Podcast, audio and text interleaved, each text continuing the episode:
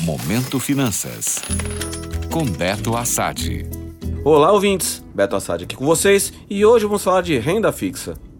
O momento, como venho falando há alguns meses, continua muito bom para os investimentos de baixo risco, já que a taxa Selic continua muito atrativa, chamando a atenção de investidores que preferem a segurança com rentabilidade ao invés daqueles que gostam de correr mais riscos, mesmo com um cenário mais incerto.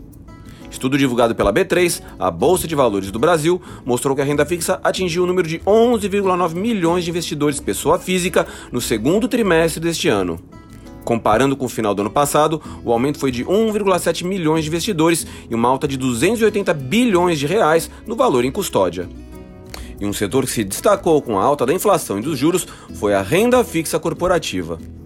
Se por um lado o Tesouro Direto continua com maior volume de recursos investidos, tem crescido bastante o número de pessoas físicas que procuram oportunidades com maior rentabilidade, mesmo que isso carregue um pouco mais de risco. Produtos como a debenture, que é uma maneira de empresas captarem dinheiro junto ao público para financiar suas atividades, começam a sair apenas do foco de investidores institucionais e vão ganhando cada vez mais espaço com o investidor comum. Claro que os produtos mais conhecidos, como CDBs e fundos de renda fixa, continuam na preferência das pessoas. Mas a B3 notou uma participação cada vez maior da pessoa física em produtos privados. Se você quer então fazer parte dessa nova geração de investidores que conhece mais a fundo o mercado de renda fixa, procure a ajuda de algum assessor para entender quais produtos, além dos convencionais, podem te interessar frente ao risco e retorno que eles oferecem.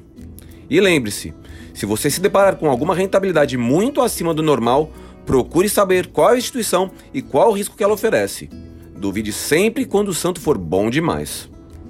Gostou? Para saber mais sobre o mercado financeiro, acesse meu Instagram, beto.assad. Até a próxima!